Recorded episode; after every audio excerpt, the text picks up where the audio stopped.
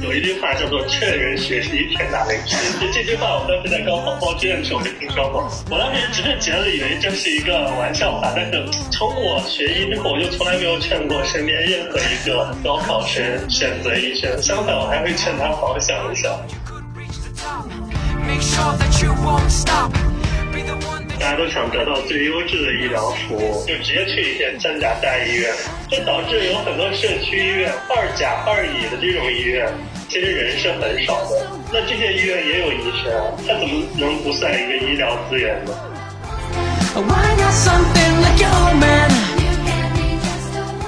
医生其实我感觉更看好患者的依从性，就是让你做什么检查，然后你不要过多的去质疑他，在我眼里已经是一个非常好、非常好的病人。Hello，各位听众朋友们，大家好，欢迎收听《临时生活》，我是拉芳，我是阿拉。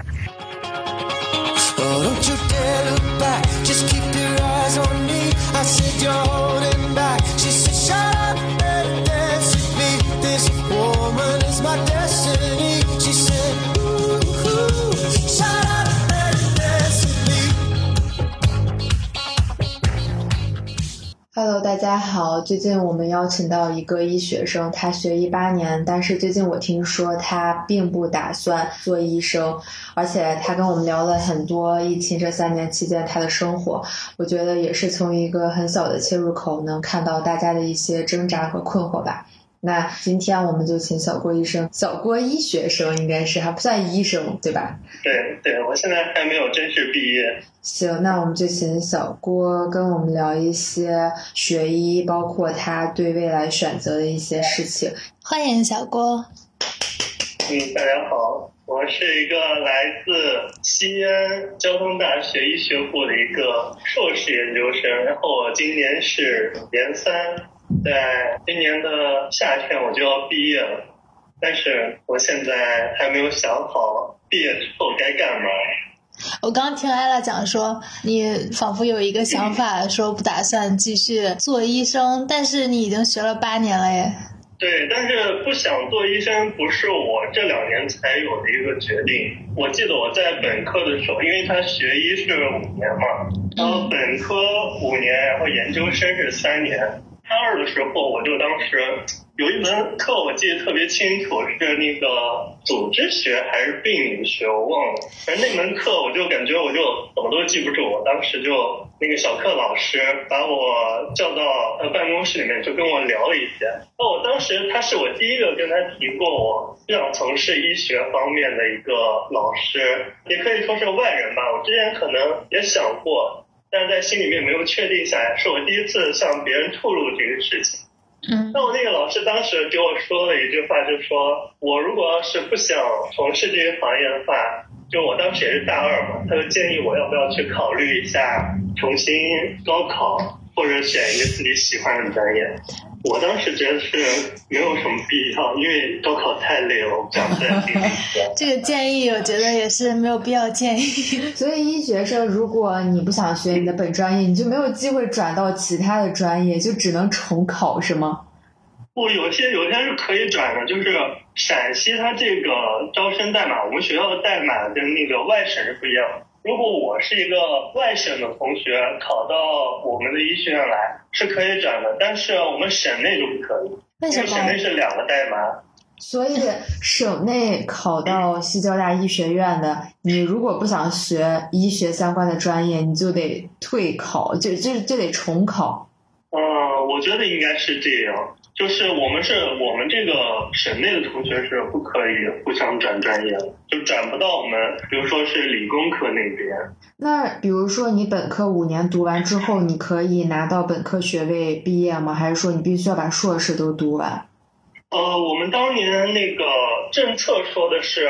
读完研之后，就是你读八年，你研究生毕业之后给你本科证，然后还有研究生证，各种证都给你。但是实际情况就是，我本科五年，第五年毕业的时候，他也是把本科证已经给我了。那你就可以毕业了呀，反正你也不想继续学了呀。说起这个，就不得不再提到我当时的一个自己的想法，就是大家都说考研难嘛，我本身就可以就可以不用考研，就可以直接读研究生。我当时想的是，我本科读完，然后。再读三年，搞一个研究生学位也挺好的。就是你，你哪怕你不从事这个行业，你有一个学历在这儿，将来应该也是能有一点助益的。非常实在的想法。我我真的是因为跟你太熟，然后我听到你。读研的理由，我真的特别想打你。怎么了？为什么？你这不是浪费时间吗？你明明知道你自己也不喜欢，然后也可能也不会做医生，然后你浪费国家的资源，然后你还要在那继续读三年，或许你可以找一个工作啥的。但是说一个很现实的问题，就是国内的环境还是比较看重学历的嘛。你一个研究生学历跟一个本科学历到社会上呢，它不管什么待遇啊，还是你晋升的速度方向，它都是不一样的。嗯。但是我们找工作不是大概率，他们也会看你毕业于什么什么专业，所以就我们去应聘也会去定向的投一些简历啊什么的。那你研究生依然在学医学方面的话，毕业岂不是还是得找医生之类的工作？对，医生方面是一方面，然后像一些其他的医药行业。那有些专业是要求你最低是硕士学历，然后才要求你是什么医学相关。它会有一个说法叫医学相关，也不一定要求你是医学哪个方向，就是比较笼统。它就是这一个行业的一个事情，但不需要你太专精于某一个领域。那你硕士有没有挂过科？呃，硕士我倒是没有挂过科。我猜你本科挂过科，对吧？对啊，我本科我本科挂科，我感觉还挺多的。那是太难了呢，还是你就是真的不想学？不是太难了，是主要是他学医的东西他记得比较多嘛，然后再加上我个人对这方面又不是很热衷，所以就它就是一个很枯燥的东西。然后我们考试是有一个考试月。或者考试周就是他在连续几天之内给你把这些课程都考完，学医的课程有很多，然后每一门他记的东西有很多，所以我到后来有些课程就实在是顾不及的话，我就会选择性的放弃掉一两门，然后就专注于复习剩下的科目，是这样的。那你真的很机智呢。没有办法。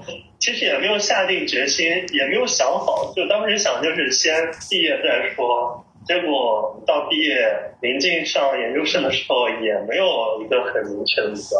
直至到现在，我快毕研究生毕业，我也没有一个很明确的方向说要干嘛。但是，但是我大概率是已经决定了是不从事医院方面的相关工作了。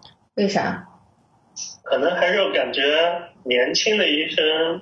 感觉要更劳累一点，而且他的待遇也并没有多少。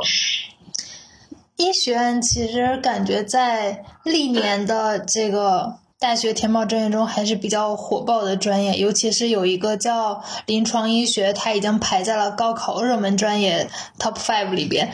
但是实际上，从每年毕业生的那个归属来看，感觉学医的最终真的进到医院的，还是没有占大家想象中那么大的比例。很多人都从事了相关的，像你说的相关的专业，或者是直接就转行了。那你会，你作为一名医学生，你会怎么看待这个事情？我跟你说，有一句话叫做“劝人学习，天打雷劈”。这这句话，我当时在高考报志愿的时候我就听说过。我当时只是觉得以为这是一个玩笑话，但是我现在就是深深的体会到，你作为一个门外人来说，其实大家社会上对医生的地位，觉得医生地位跟待遇都是挺不错的。其实事实上也是这样，但是它需要很多年的沉淀，而且。待遇不错、地位很高的都是一些很厉害的医生，那那些默默无闻的医生，他们他们都是都是不被大家所熟知的，他们可能也就是跟我们普通人一样的工资，然后每天熬夜加班，也不叫加班吧，我们那个应该叫值班，然后就很累很累，然后待遇也没有像大家看到的那么好，所以我觉得这句话是对的。其实，嗯。从我学医之后，我就从来没有劝过身边任何一个高考生选择医生。相反，我还会劝他好好想一想，那医生会不会偷偷的收到钱，或者有一些其他的收入？呃我们在临床工作当中，这种事情也是很多，就是患者可能是也是出于一种为求自己的心安吧，会感觉自己给医生一点好处，然后医生会尽心尽力。但是实际情况就是，他一般这种都是像我见到的，就是有一个患者，那我当时是在妇产科实习吧，当时我们组里面那个主任也叫三线吧，就是医生的头头。给人家塞了两千块钱的红包，然后人家最后给他退回去了。因为其实这件事情在我眼里看来也特别可笑，就是其实医生的话，他收这些红包是要承担很大的风险的，就是没有必要。其实不给医生这些东西，他也会尽心尽力的给你去服务的。但是确实，我们知道并且经历过一些，你可能因为医疗资源比较少，如果你认识某些熟人，如果你给他钱的话，他大概率想办法给你排上号，或者是说给你介绍更好的医生。确实有这样的事情发生，我觉得是挺无奈的，因为在大城市，确实你就那么排号排到好的医生很困难，我觉得。每次我去大城市的医院，就会有很多那种中介什么之类的，外面有加卖号，对，要不要卡片呀之类的。是的，对，是是有这种情况，就是你说到的是一个排号的问题嘛。嗯。但是以我在我们医院实习经验来说，我觉得你如果是一个门诊病人，其实排一个专家号是。挺好的，但是门诊病人一般他的病情都不算很严重，就是给医生看一眼，然后排个专家号可能会不一样。但是你要是住院或者是做手术什么的，他你排任何一个医生，他都是到那个医生相应的组里面，他会有更高级的医生来给你看这个病，所以我觉得没有必要特别执着于一个什么专家号。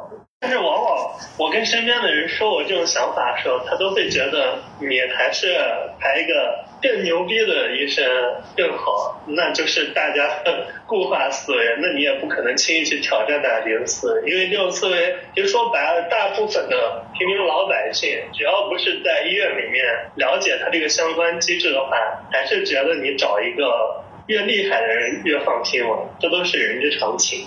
我也有这种思维，所以不是说专家号就更好是吗？对，专家号它就是它就是很难挂，而且有时候收信我感觉还很无视。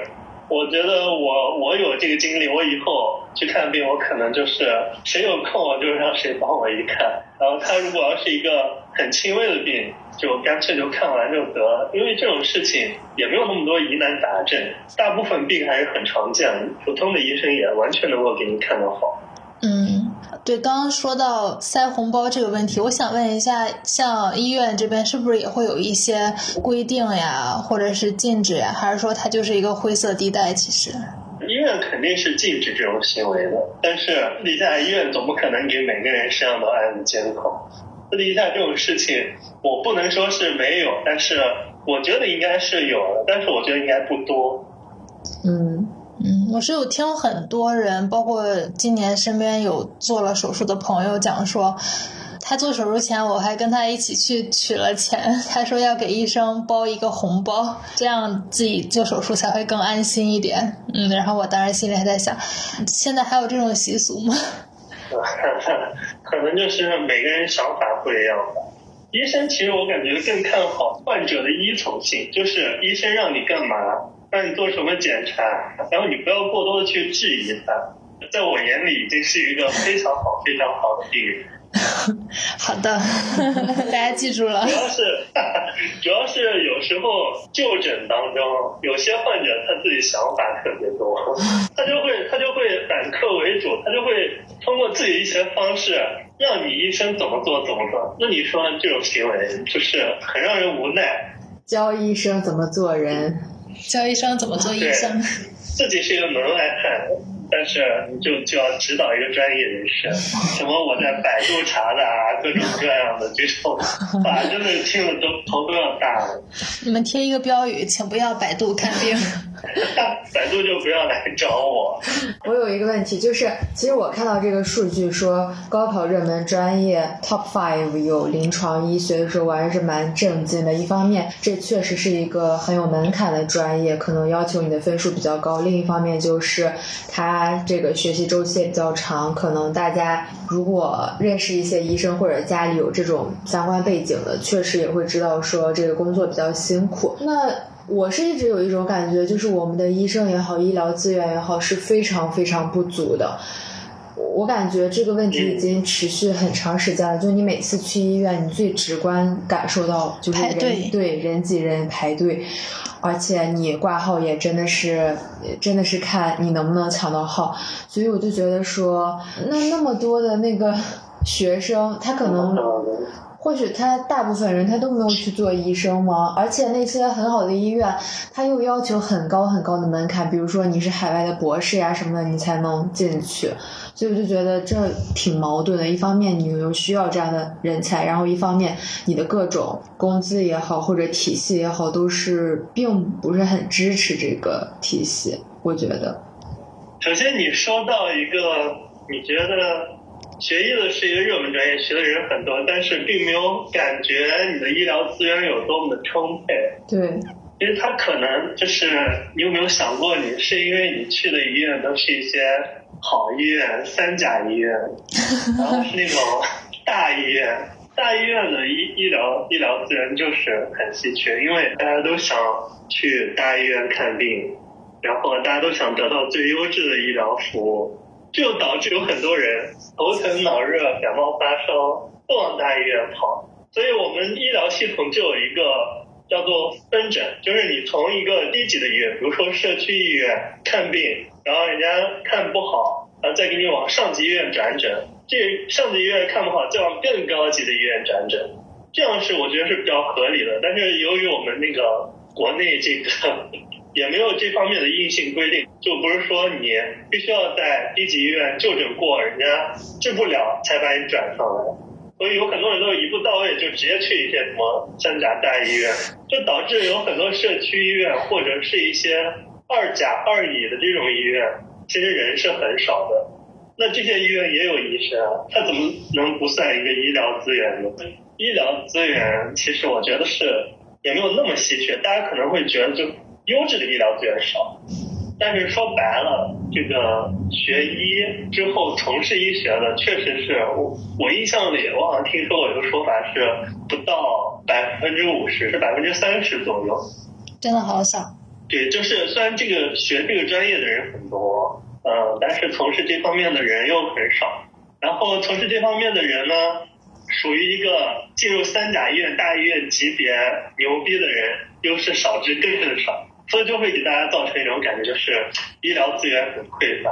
但是你口中的医疗资源，就是它不是普通的医疗资源，它是优质的医疗。嗯。那任何领域里面，优质的东西它总是稀缺的。我觉得小郭刚刚讲的分诊的这个事情，还挺清晰的解释了为什么我们每次去医院都感觉累得要死了一样。但是现在大家确实有这种问题，就我咳嗽一下，我就会很担心，我是不是肺炎了？然后我头疼，我我是不是脑袋有问题？然后就会担心各种重症的问题，我是不是要死了？所以像正常像正常生活，生活里面大家都是有一点不舒服，他就担心自己会是什么疑难杂症，所以一定要找一个很牛逼的人给自己解答这件事情，他才会放心。他可能就是他去一个社区医院，医生跟他说没事，他都会怀疑，哎呀，是不是这个医生水平不行？我必须要找到这个市里面很牛逼的医院里面很权威的人，他跟我说没事，我才放心。对，是的，对吧？就是大家基本上不能说大家都这么想，但是肯定是大多数都是这么想。所以那个分诊，比如说你去看社区医生，然后他没有把你的病治好，是他会推荐你到其他医院吗？还是还是得你自己找？这个应该是不用自己找的，就是他会把你往上级医院分。他每一个医院他都有一个对应的上级医院。哦，这样。你在工作当中，你你手里的事情解决不了，你肯定要找你的上级，或者是找你的老板。嗯。每个人都有自己的上级。嗯。那或许下次我们有点儿小不太舒服。先从社区医院开始试一试。对，那看大家放不放心了。大家不放心，我觉得会不会也是因为可能社区医院或者说一些二甲或者二乙这种医院，他们确实没有把自己的那种公信力啊，或者说什么告诉大家，对吧？这个事情也不叫公信力吧，就是人家这种医院，你肯定也没有去好。那我问你，你知道你身边很牛逼的一些医院有哪些？但是你知道那种 不怎么牛逼的医院有哪些吗？你肯定名字都说不上来几个，因为你都没有去了解过他们，你怎么能知道他的公信力呢？我们还没有请小鹅同学介绍一下他的专业，来给我们分享一下你选的具体是什么方向？啊，我选的是肿瘤学、肿瘤外科，哦主，要是做一些相关的癌症方面的东西。然后我研究的是乳腺癌。那你这么有意义的专业，你对啊放弃之后，你爸妈不应该先把你打死吗？我听完之后好想说，你还是去医院吧，你不要转行了。但但我觉得我们这么说又很自私，因为嗯是的我们认为你去做这样一件事情很有意义，可能让我们自己去做，我们就不去做。但确实，我觉得是一件很有意义的事情，因为你找工作的时候，除了苦累收入，你可能还会想一想说，你做这个事情，它会不会给你很大的成就感呀、满足感？社会价值之类的东西。对，其实我觉得当医生的话，你肯定是有满足感。你你看到病人出院啊什么的，或者你你做完手术，哪怕是我在实习的时候，我给病人缝完皮，我觉得我今天缝的这个针就特别好看，我也会有很强的成就感。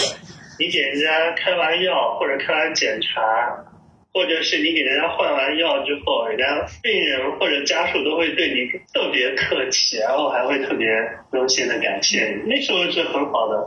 但是还是说这个 太累了，我觉得太累了。医生是真的很累。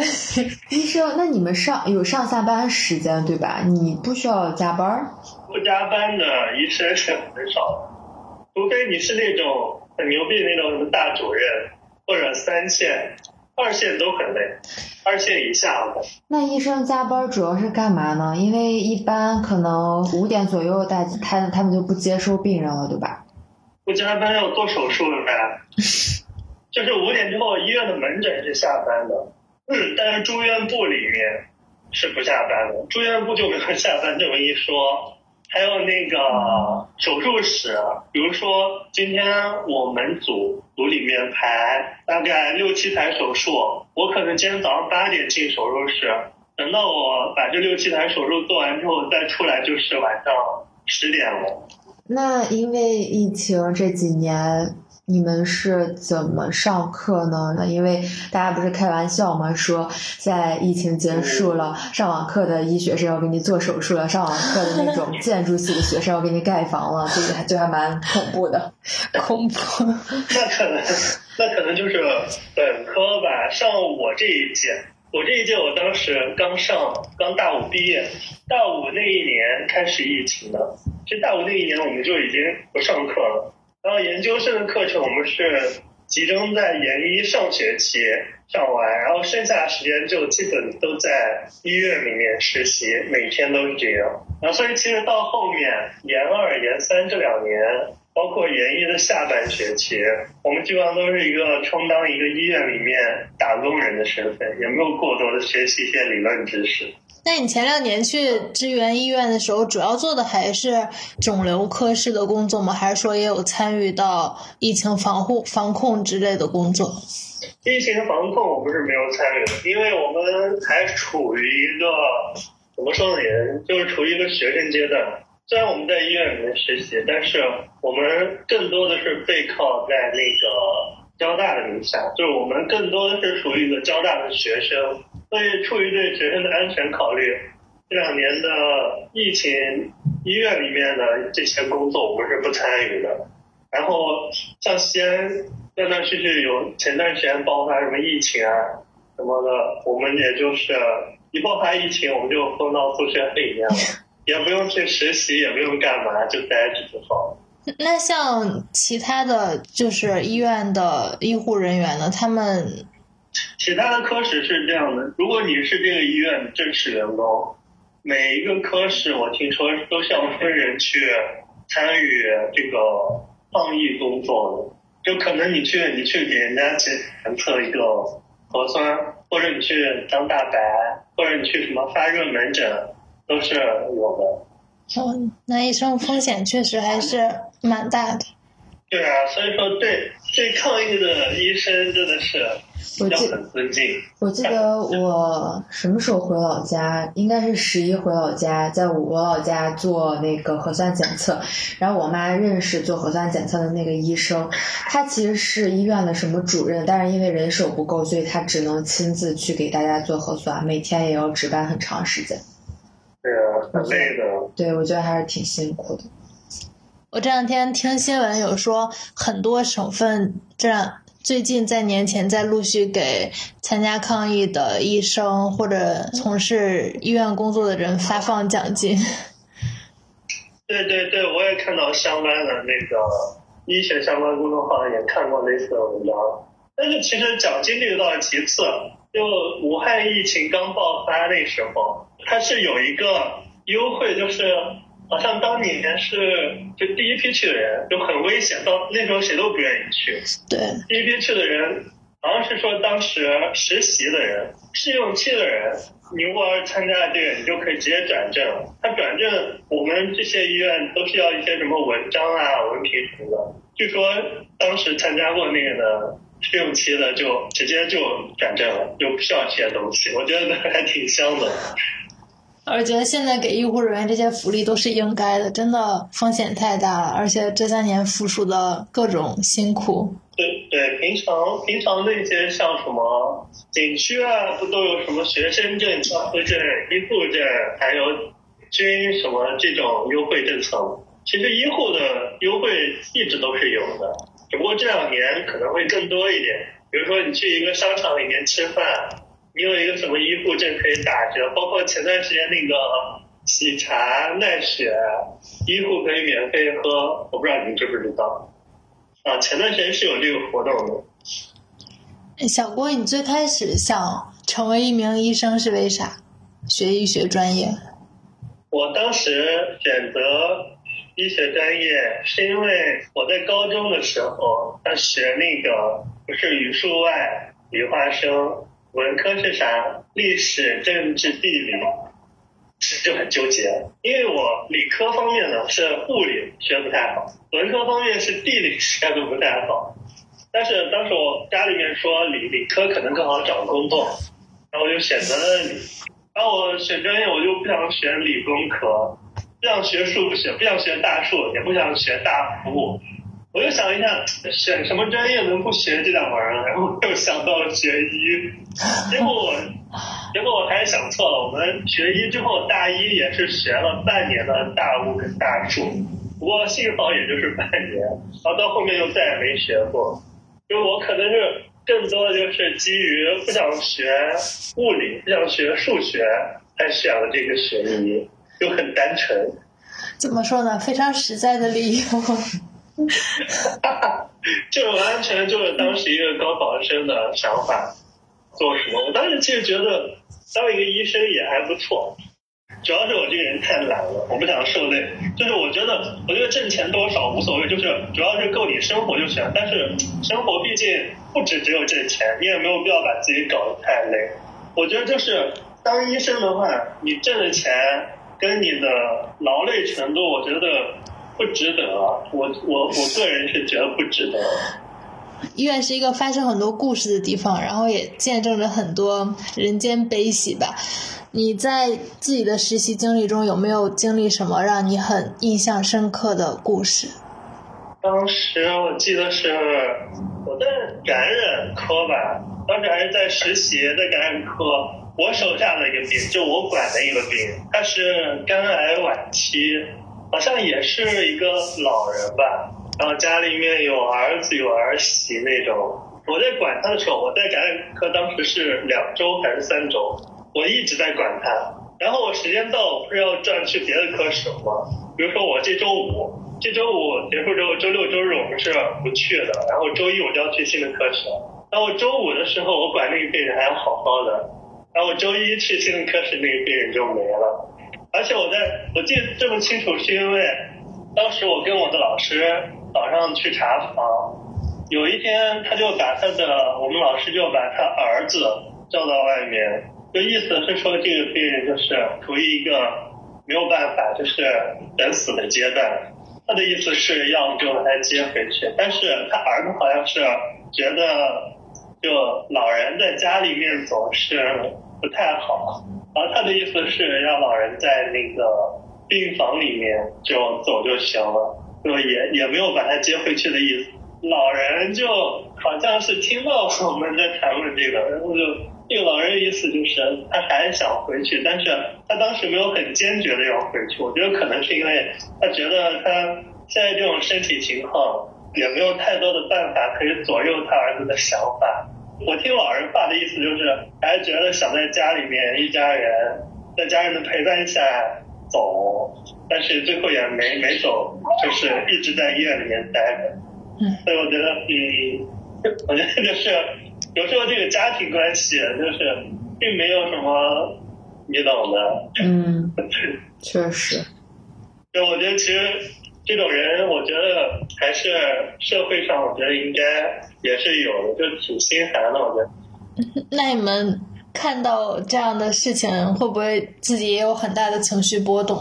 我觉得我当时情绪波动挺大，因为我那天我那天早上一早上我都在想这件事情，我就感觉，你说大家都说养儿防老，那他到头来到底防了个啥，对吧？但是我我那个老师倒是挺平淡的，我觉得。我觉得他应该是见多了，反正他那天跟那个他儿子交谈，然后包括跟那个病人交代他的事情，都挺都挺平静的。我看着也没有太大情绪波动的。反正我当时坐在那儿，我感觉还挺感慨的。嗯，我回来跟我舍友还讨论这件事情，然后我们我们整个宿舍都很感慨，可能我们都是小白吧，就是事情见的不多。嗯，对，我觉得一些特定的行业，包括你所做的领域，就是会遇到一些比较贫苦，或者说他们身处于不幸的人吧。我记得当时我在一个特别有名的媒体做记者，然后我们当时在报道一个房地产的案子，他们应该是没有把这个房交付给那些。住户，然后他们一直在打官司。那些住户其实他们的收入是很一般的，他们确实为了这个房。攒了很多年的钱，并且基本上全部投入进去，在打官司的过程中，因为老叔也有一些人跳楼。我记得当时我跟带我的那个老师在做这个案子，然后我负责联系这些人或者做一些基本的采访。当时那些人他们就记住我的电话号码，他们就会不停的给我发信息，甚至给我打电话，就把我当成救命稻草一样。跟我讲他们的人生有多么多么的不幸，然后他们有多想赢这个官司，或者说这些房地产商多么有钱，这这个社会多么黑暗。但其实我并不能做很多事情。后面联系房地产商，联系律师，其实我不知道为什么后面这个案子它就平息下去了。即使那些人他们到我们的总部去。申冤也好，或者说是提出自己的诉求也好，但似乎这个事情就这么不了了之了。我觉得那时候我也算是刚入行，其实他们反复找我哭诉的时候，我的情绪波动也挺大的。我就觉得这个世界上可怜的人真多，就还挺为他们觉得难过的吧。真的是，哎，我觉得我作为一个学生，我感觉社会上的事情可能真的是。比你在校园时代要让你成长的更多一些。就校园你可能接触的就是学习，然后跟同学搞好关系，各种各样的。但是在社会上就可能就会突然间让一个人成熟起来。而且慢慢的，可能一开始在遇到这样的事情的时候，你会有一些情绪上的波动，你会试图想办法去帮助你想帮助的人，但是慢慢的，可能你发现其实你也做不了什么，并且慢慢的你就麻木了，因为可能这个报道这些人很很苦，或者说就像你是医学生，你见到的这个病人他病痛的折磨也好，或者家人的抛弃也好。就慢慢的你会接受这些事情，我不知道这是一个好事儿还是坏事儿。我觉得不是一个什么好事，因为我觉得做做人嘛，还是要有一点温度的。嗯，如果你如果你是一个什么都经历过，然后什么事情都不能引起的波动的话，大家往往都会觉得这个人很冷血。就会觉得这个人是一个没有温度的，也不太喜欢跟这种人相处嘛。嗯，就虽然你知道他不是一个什么坏人，但是你就会感觉他是一个没有温暖的。嗯，那我们还是回到医生，就。根据我们之前的就医经历，有些教授或者说有些医生，他会非常简短的告诉你你是咋回事儿，然后哎你没事儿，你你快回去吧，或者说他可能态度有一些不耐烦，甚至有点凶，在他的这种语气之下，你你你都是忘记了自己应该说哪些话。就你遇到的大部分的医生，他们是比较有耐心的吗？我觉得耐心这个东西啊，其实像我们这种实习医生，往往是最有耐心的。像我一般在临 临床临床生活当中，患者有一些什么不懂，或者是有一些什么问题，我都会给他解答，而且特别的详细。然后他如果没听懂，我会再给他解答。然后他就会说：“百度不是这么说的呀，你说的到底是不是对的呀？”那我可能，那那可能我也不会理他。我觉得一个患者说百度这件事情，就真的是。让一些医院这些医护人员挺无语的，嗯，就是，就这这句话，我觉得是一个雷点，大家千万不要踩。如何快速惹毛一个医生？对，就跟他提百度，一惹一个准。然后像我们一些老油条医生，比如就是那种医院的正式员工，刚入医院的也还好，尤其像那种天天做手术那种医生。是是最不耐烦，你跟他说两句话，他都可能我感觉就是不想搭理你。这种情况，但是我觉得就是往往情况下，就是他跟你说你没问题，肯定是没问题，你也就不要再去过多纠缠了，因为你再纠缠也纠缠不出来什么新的结论。那他不要说太多，脾气这么大，或者说因为工作的压力，他可能有点不耐烦。那他给你做手术的时候，会不会？狠狠的划你一刀，那不会，那也太那也太孩子气了。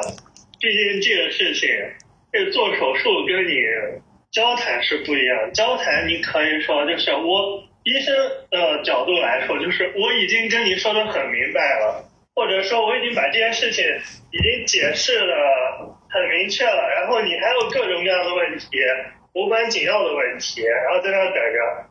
作为一个医生来说，他每天的事儿很多，他做手术、查病人，还有什么上门诊，其实事儿一大堆，然后你再拿这些无关紧要的事情来烦他，正常情况下，反正我觉得也是可以说得过去。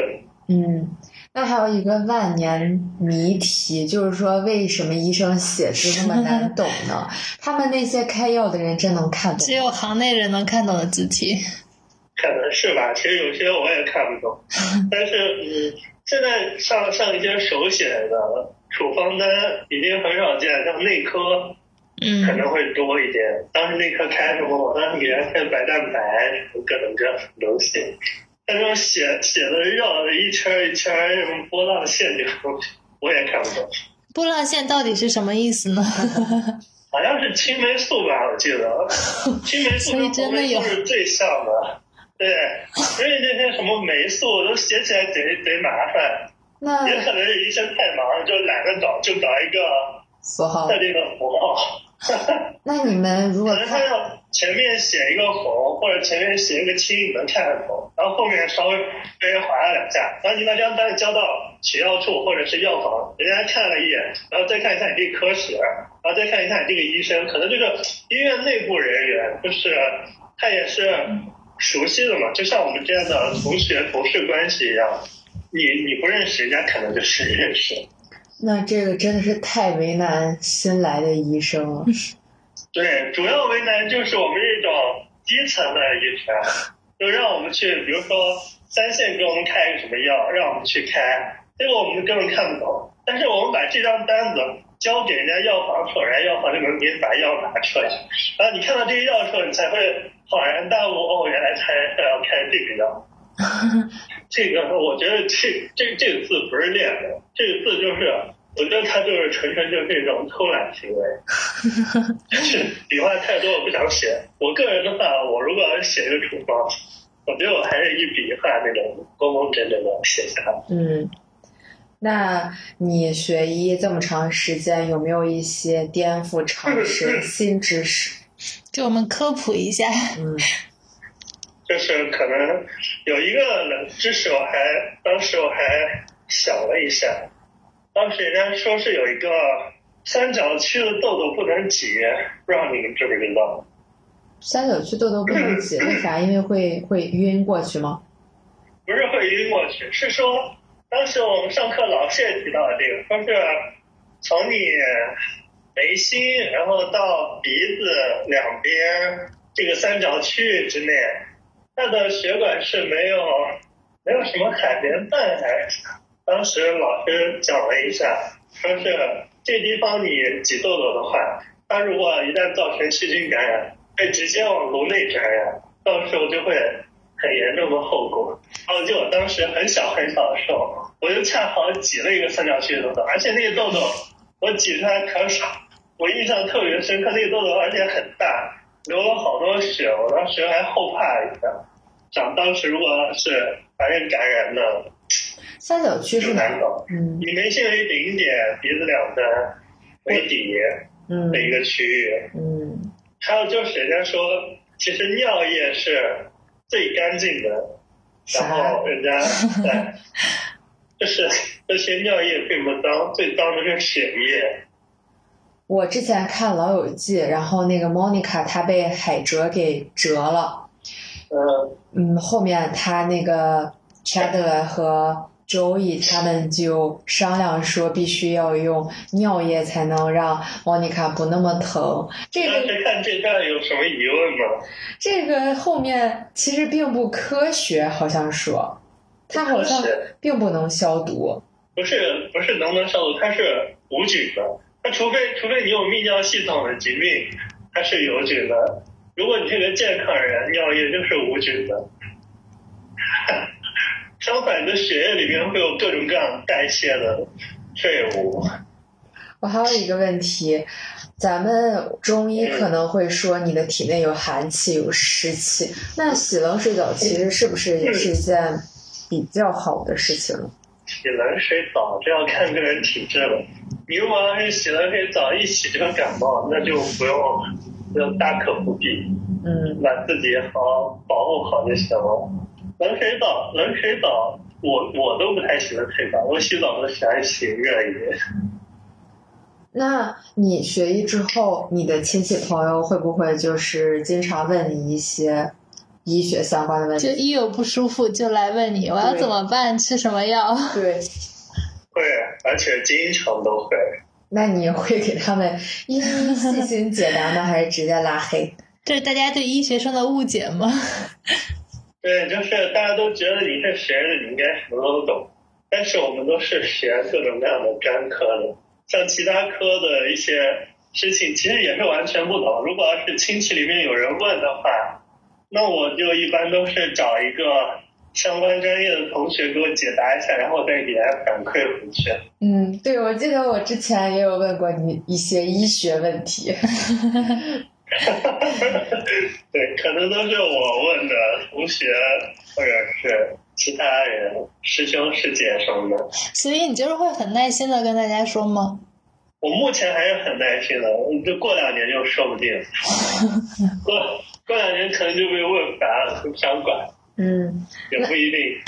那比如说你亲戚的微信群里，或者你爸妈发一些养生的知识，你会去看吗？或者反驳他们？呃，我不不会去看，我也不会去反驳，因为我觉得这种东西都是老一辈有他自己的价值观，你可能觉得有待商榷，但是你也不要去挑战他，人家觉得让他觉得有用就好了，也没有必要说是非要给人家纠正一下。说白了，这也是人家一种价值观，你老觉得。你老觉得你跟你爸妈这各种观念不符，然后你爸妈强行纠正你的时候，你也很不爽，放他们而去就行。只要不是什么损害健康的事情，其实听一听，当个心理安慰也就行了。这种事情也不图他治啥大病。你还挺会换位思考的。那对比刚上大学的你和现在的你，你觉得有哪些变化？就是大学其实也已经是一个小社会了。我大一的时候，我信誓旦旦的，我说我就要当一个救死扶伤的医生。结果到大二我就不这么想了。人的想法都会都会通过他的一些阅历或者是经历而改变的。嗯，作为一个医学生，你有没有感到很无奈的时候？无奈的时候，可能就是我爸妈会觉得我读学医这么多年不当个医生，就是。我妈经常会说的一句话就是：你既然不当医生，你说你学这八年医，你是为了什么？但是我想说的就是，你不管学医多少年，你不管是付出了多大的精力，但是当你觉得它不适合你的时候，就应该立马去纠正它，或者是最起码不要再陷下去。我觉得我如果是。按照我妈的想法来说，你既然已经学了八年医，你就就当个医生。那我如果要是当个医生，我当个五年、十年之后，我才我再觉得我不适合这个行业，那到时候我应该以一个什么样的姿态去重新开始呢？嗯，你觉得他不适合的点主要是什么呢？就是我个人选择吧。我可能觉得我就是不太希望我被工作束缚太多的时间。我可能，我可我我希望我自己找到一个工作，可能就是正常上下班当一个打工人，然后下班之后我有一点自己的时间，我可以有时间去搞我自己的事情。我甚至说我可以有时间出去玩，出去干嘛？我不希望工作占用我太多的时间。但是医生就是。前期会占用很多的时间，也不能说是很多的时间，我觉得应该是你所有的时间，从你除了你睡觉，你睁眼到你闭眼这一段时间，我觉得时间都是奉献给音乐。我觉得我不喜欢这样的生活节奏。嗯，那感觉你还是想的已经比较清楚了。对未来的话，有没有什么期待或者打算？未来的话，我就觉得我今年。首先顺利毕业了，毕业之后再找一个朝九晚五的工作，最好是不要加班，平平淡淡的挣点小钱，生活就行了。你是有考虑进一个药企之类的单位吗？对，我觉得就进一个相关相关行业吧，药企或者是器材、医药器材之类的一个。健康集团，然后做相关的管理，或者是销售，或者是其他什么职位，都挺不错的。嗯嗯，好的，那我们就祝小郭随心选择一个更适合自己的行业。顺利毕业是有点难，是因为要写论文吗？对，写论文我这两天头大的要死。是不是要做很多实验？对他的实验数据，我的实验数据，我感觉也不是很好。我这两天还着急呢，毕业完之后我就可以出去玩了。好，祝你玩耍愉快。谢谢谢谢谢谢。嗯，我感觉这期也听到了挺多关于医学生就另一个视角吧。对，嗯。我是之前跟小郭有聊过，我希望他去做一个医生，因为我觉得这是真的是一个非常非常重要的职业。但是对于个人来说，我觉得遵从你内心的意愿其实是最最重要的事情。所以还是希望大家能过上自己想过的生活。对我，我突然想到有一个好朋友，他以前大学也是学的医学专业，然后我当时就特别开心，大概就是觉得有一个好朋友学医，然后这样以后我生病了就都可以。可以问他，还可以帮我挂号。呃，虽然他最后也没有从事医生的职业，然后考了公务员，嗯，但是我觉得也许对他来说是一个更适合他的工作。嗯，所以可能除了选专业以外，我们择业也是另一次做选择的机会吧。嗯的，对，那我们就和大家拜拜啦。拜拜。拜拜拜拜。Doctor, actor, lawyer, or singer. Why not president? Be a dreamer. You can be just the one you wanna be. Policeman.